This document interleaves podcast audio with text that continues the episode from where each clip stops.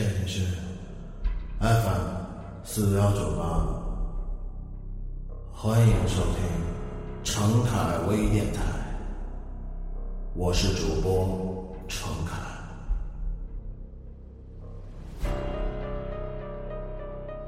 今天我要为您讲述的这个故事的名字叫做《第 N 种复仇方法》第四集。作者周德东，由程凯为您播讲。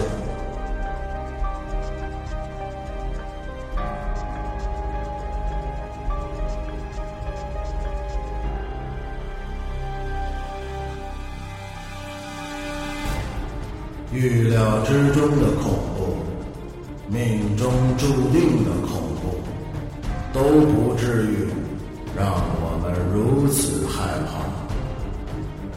明明阳光灿烂，明明幸福平安，明明没做亏心事儿，明明在读发生在别人身上的恐怖故事。突然，一只不怀善意的手从背后颤巍巍的伸了过来，而他来要命的。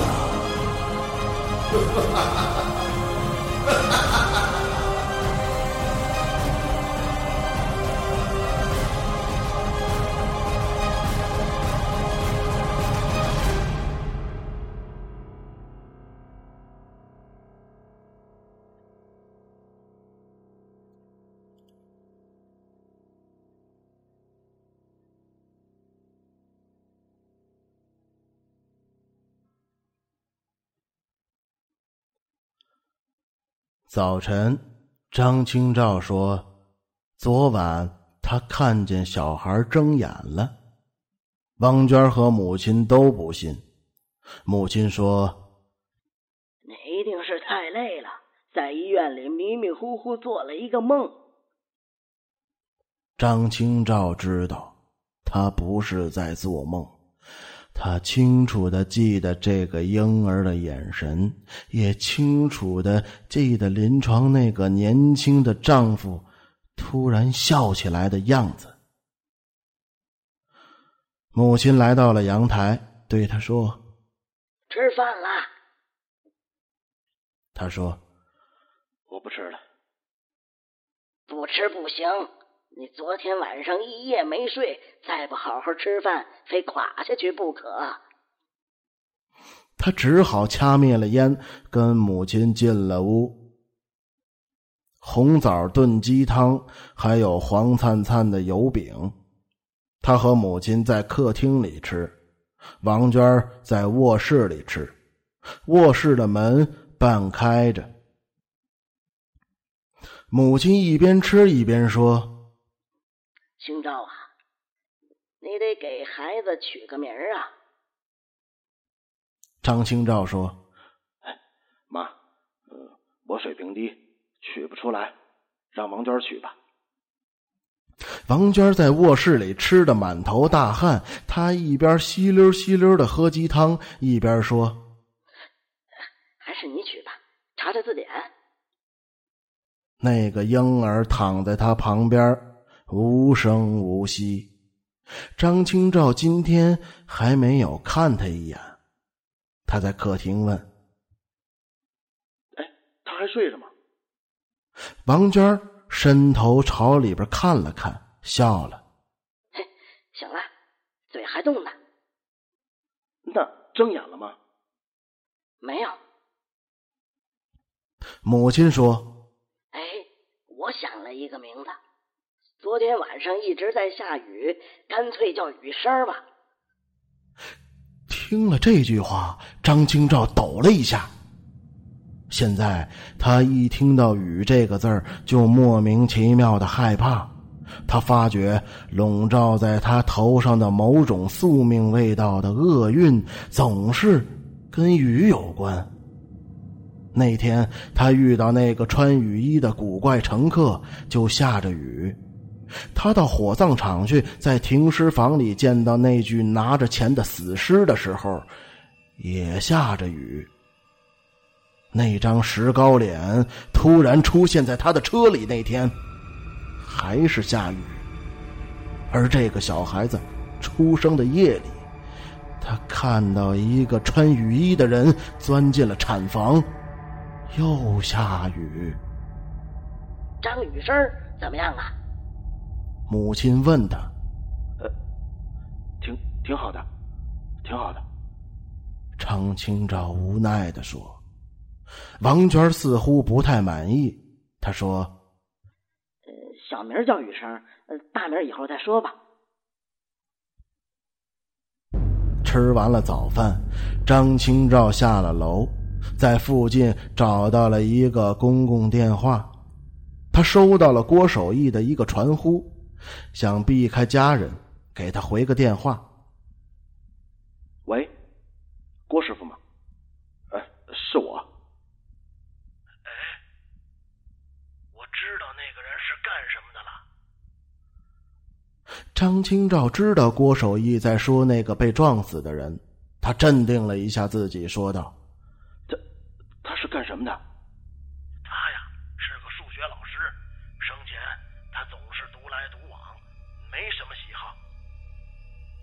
张清照愣了一阵子，又问道：“那他叫什么？”冷学文，今年三十一岁。张清照今年正巧也是三十一岁。郭师傅，昨天我老婆生小孩了。这句没头没尾的话，显然让郭守义一下子没反应过来。他愣了愣，才说。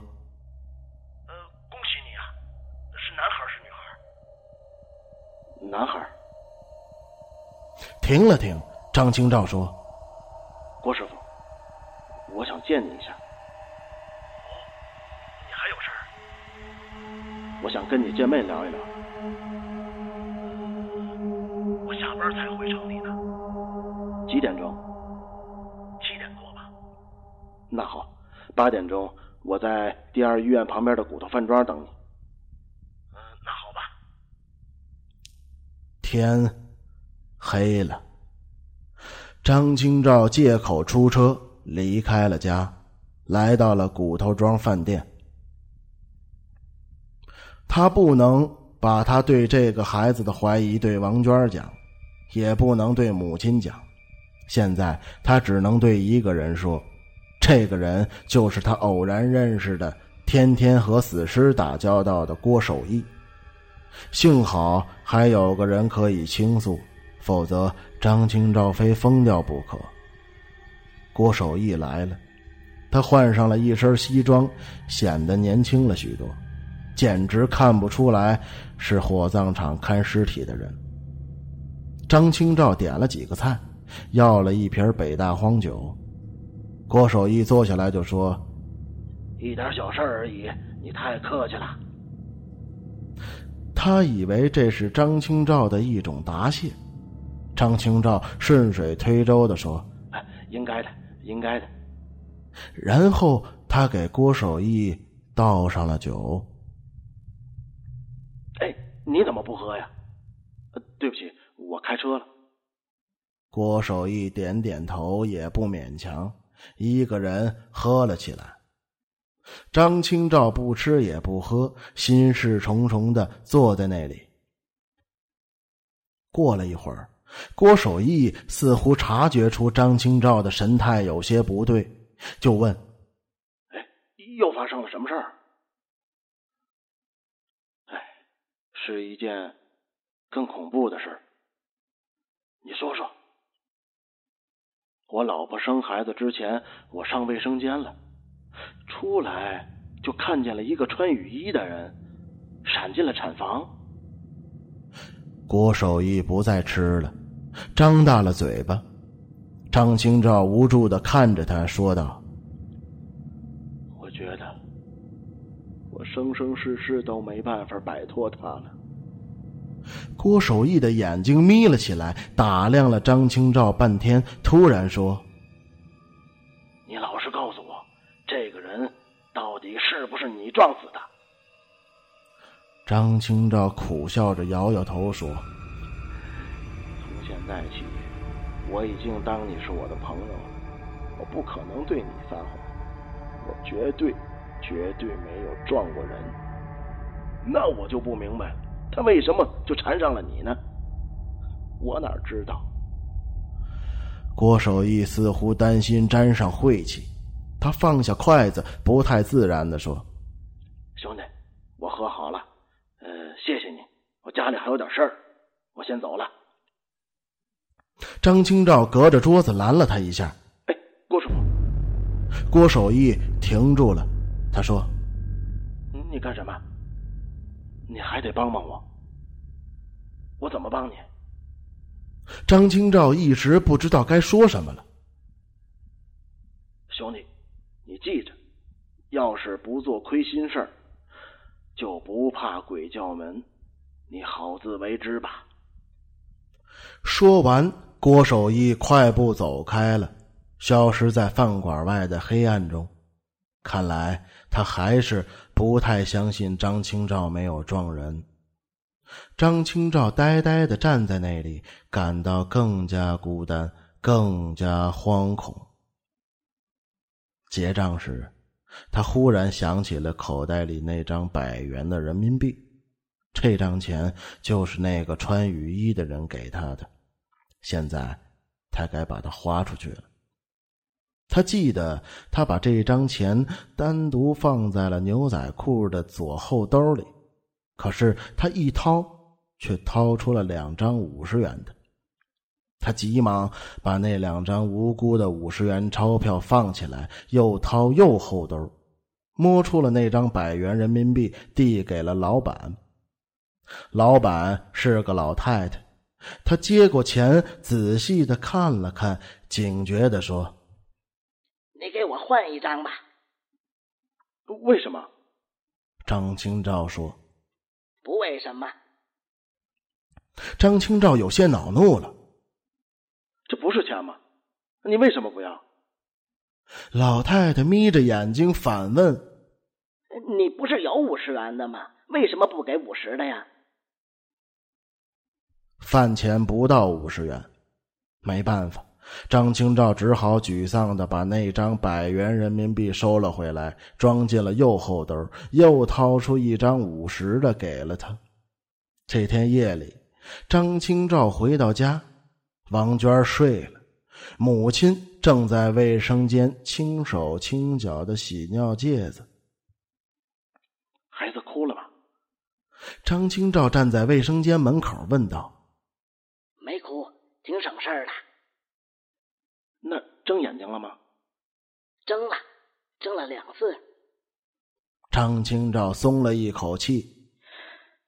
孩子挺健康的，你放心吧，我一直观察他呢。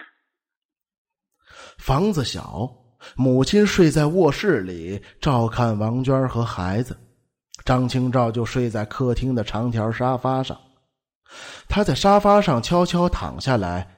他太累了，很快就迷迷糊糊的睡着了。迷迷糊糊的，他似乎看见母亲洗完了衣服，又喝了一杯水，然后关了灯，轻轻走进了卧室，把门关上了。房子里黑黑的，安静极了。不知道是哪里的灯光，远远的照进了房子里，隐约可以看到客厅里一些家具的轮廓，显得极其诡异。不知道过了多久，他听见下雨了，雨点很大，打在窗子上啪啪的作响。他似乎预感到了某种不祥，变得警觉起来。又过了一会儿，他听见好像有动静慢慢转过头，看到卧室的门无声的打开了。等了一会儿，却没见有人走出来，他有些害怕，抬起脑袋朝脚下看了看，一下子就呆住了。地上模模糊糊的有个很小的人正在朝防盗门走去。他穿着一件灰色的雨衣，张清照的头发一下子就竖了起来。他看见的只是这个小人的背影，从身高上看，他绝对是个婴儿，但是，他走路却是成年人的姿态，就像一个大人被缩小了一样。他走到门口，伸手开锁。对于他来说，那防盗门的锁太高了，他捣鼓了半天都没有打开。张清照盯着他。脑子里反复的想起了道士说的那个词儿：“小人，小人。”他猜测这个小人会慢慢的转过身子来。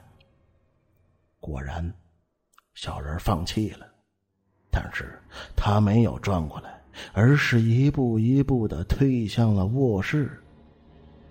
张清照真想大吼一声，但是他没有这个胆量，只能死死的盯着他，连大气都不敢喘。终于，小人退回了卧室，把卧室的门轻轻的关上了。张清照一直没有看到他的脸，房间又恢复了一片死寂。妈。他终于喊了出来，把自己喊醒了，扑棱一下子坐直了身子。卧室的灯亮了，母亲大声问：“怎么了？”他愣着，不知道说什么。母亲又问：“清照，怎么了？”张清照说：“孩子没事吧？”你吓死我了！他睡得好好的。哦，那就没事了，睡吧。张清照一边说一边躺下来，母亲嘟嘟囔囔的关了灯。张清照再也睡不着了。他突然想到，应该去验验这个小孩的血型。第二天，张清照早早就出了车，来到了第二医院的大门口。几辆经常在这儿等活的出租都在，司机们正一起闲聊着。张清照下了车，也凑了过来。他挑起了有关血型的话题。其中一个很瘦的司机叫孟长，年龄小一些，还没有结婚。他女朋友在第二医院当护士。他对血型什么的很有研究。张清照问他：“哎，哥们儿，我问你啊，呃，我是 A 型血，呃，我老婆是 O 型血，那我们家小孩应该是什么血型？”孟尝毫不犹豫的说：“嘿，不是 A 型就是 O 型，绝对不可能是 B 型或者是 AB 型。”另一个司机开玩笑的说。你打听这个干什么？哎，是不是怀疑你们家小孩不是你的种啊？张清照笑笑说：“滚蛋！”又待了一会儿，张清照就驾车离开了。他开向了火葬场，在路上，他的心里突然产生了一种悲凉。每个人都在忙碌，都在奔走。其实每个人都是在走向火葬场，走向那个恐怖的火化炉，没有任何人能够逃脱。八里路很快就到了，火葬场大门口还是停着两辆面包车，司机坐在车里，冷冷的望着他。张清照知道这里是他们的地盘，别人休想抢夺。今天火葬场大院里的人多了一些，多数人都披着孝，白花花的一片。他们或者匆匆奔走办手续，或者三三两两站在那里说着话，表情肃穆。哪家丧主正在礼堂和亲人遗体告别，传出了低缓的哀乐声。那些叫美人蕉的花还开着，极其的艳丽。张清照来到停尸房，发现那个铁门锁着。他在院子里转了一圈，看到一个人，好像是工作人员，就上去问：“请问郭守义在吗？”那个人指了指远处的一座小楼，说道：“呃，他好像在思亲楼。”张清照刚刚走到那座小楼跟前郭守义正巧走出来，他看到了张清照，愣了愣，哑哑的说：“你又来干什么？”张清照说：“郭师傅，你能不能告诉我那个教师的家在哪儿？或者你把他家的电话告诉我也行。你要干什么？”张清照低低的说：“我越来越怀疑我家的那个小孩不太对头。”郭守义叹了口气说道：“哎，我告你吧，这个教师一直没结婚，连个女朋友都没有。那他父母家呢？他死了以后，他父母受了很大刺激，尤其是他母亲精神恍惚，前言不搭后语的，特别可怜。上次我去他家给你打听那些情况，对那老两口撒了谎，说我是他儿子的同事。老太太抓着我的手就哭，人都死了，我们就别去再打扰人家家人了。可是他一直在纠缠我呀。郭守义想了想，说：“那还是我去吧。你想问什么？他的血型？干什么？我要看看他和我家那个小孩的血型是不是相同。哎，不知道他验过血没有？我试试吧。你最好再给我搞一张他的照片，我想看看他到底长什么样子。”这个不容易，你帮忙帮到底，尽力吧。郭守义问：“你家的小孩是什么血型啊？”不知道，我是 A 型，我老婆是 O 型。我听人说，她应该是 A 型或者是 O 型。那你明天早晨给他验一下。好，那谢谢你了，郭师傅。别谢了。你走吧。张清照转身走出了几步，突然想起了什么，回头喊住郭守义，问了一句：“四亲楼是什么意思呀？”郭守义说：“那就是个放骨灰的地方。”很晚的时候，张清照才开车回家。他进了门，对王娟说。刚才我在第二医院门口看见了那个黄大夫，他让我们明天把小孩抱回产科做个体检。母亲担心的问：“有什么事儿吗？”张清照说：“没事人家就是负责。”然后他又对王娟说：“你就不用去了，我和妈去就行了，很快就回来。哎，对了，大夫说明天早晨不让小孩吃奶。”夜里，张清照依然睡在客厅的长条沙发上。半夜时，刮起了大风，夹杂着婴儿的啼哭，忽远忽近，一直不绝，却始终没有听到大人哄他的声音。早晨，张清照醒来，匆匆洗漱完毕，就催着母亲快点动身。母亲把小孩包好，抱在怀里。跟张清照下了楼。妈，他昨天是不是哭了？他安静的睡了一夜，没哭啊。张清照没有再说什么。来到医院，张清照停好车，从母亲怀里接过孩子。妈，你在车里等我，车门坏了，你看着点车。母亲点了点头，说道。那你小心点啊！走进门诊楼之后，张清照低头瞟了怀中的婴儿一眼，那冷冷的眼神一点不像一个父亲，就像看路边一条脏兮兮的小狗。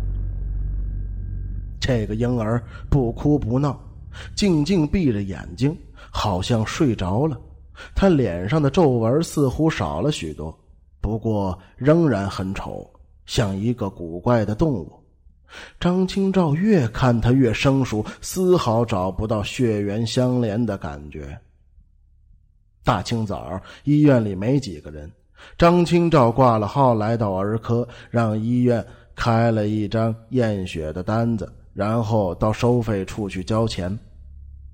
他站在窗口前，把手伸进了牛仔裤的右后兜，摸出了那张百元面值的人民币。同时，他又下意识的低头看了那个婴儿一眼。他的眼睛依然闭着。张清照把钱从窗口递进去。收费员在电脑上噼里啪啦的敲了一阵子，看了看张清照手上的钱，说道：“哟，对不起。”呃，我这现在换不开呀，你拿一张小面额的行吧？张清照恼怒的说：“你们这么大的医院，换不开一百块啊？哎，哎呦，实在对不起，我们刚刚上班，要不你等一下吧。下一位。”张清照不想抱着这个婴儿等下去，他气呼呼的掏出两张十元，把钱交了，然后来到了化验室。有几个人在等着验血，排队等待时，张清照再一次低头看了这个婴儿一眼，他还睡着。张清照用被角把他的脸盖上。终于排到他了，那个矮个子护士看了看他怀中的婴儿，又看了看张清照，有些担心的嘀咕了一句：“这孩子太小了吧。”他说：“没关系，你来吧。”护士一只手拿着柳叶刀，一只手小心拉过了婴儿的手指。柳叶刀和婴儿的手指比起来，显得很粗大。张清照真切的看到，刀尖还没有挨到婴儿的手指，他突然睁开了眼睛。张清照打了个冷战。把眼睛望向了别处。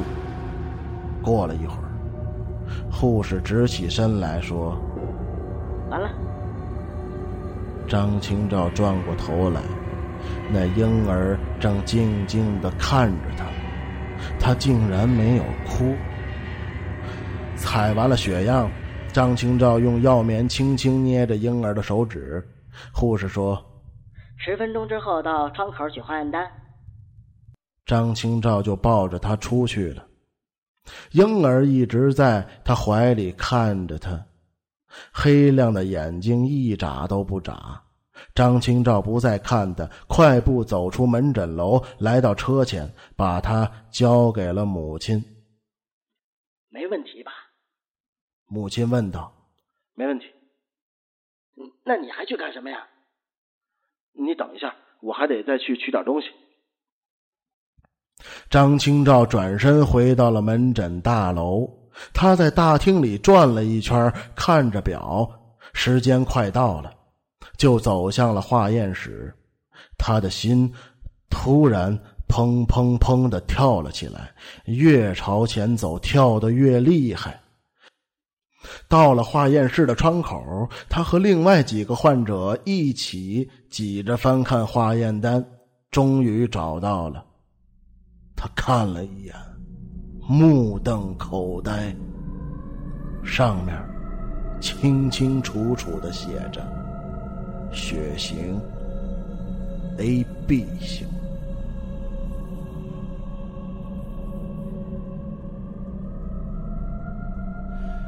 刚刚为您播讲的是第 N 种复仇方法第四集。作者周德东，由程凯为您播讲。感谢您的收听，我们下期再见。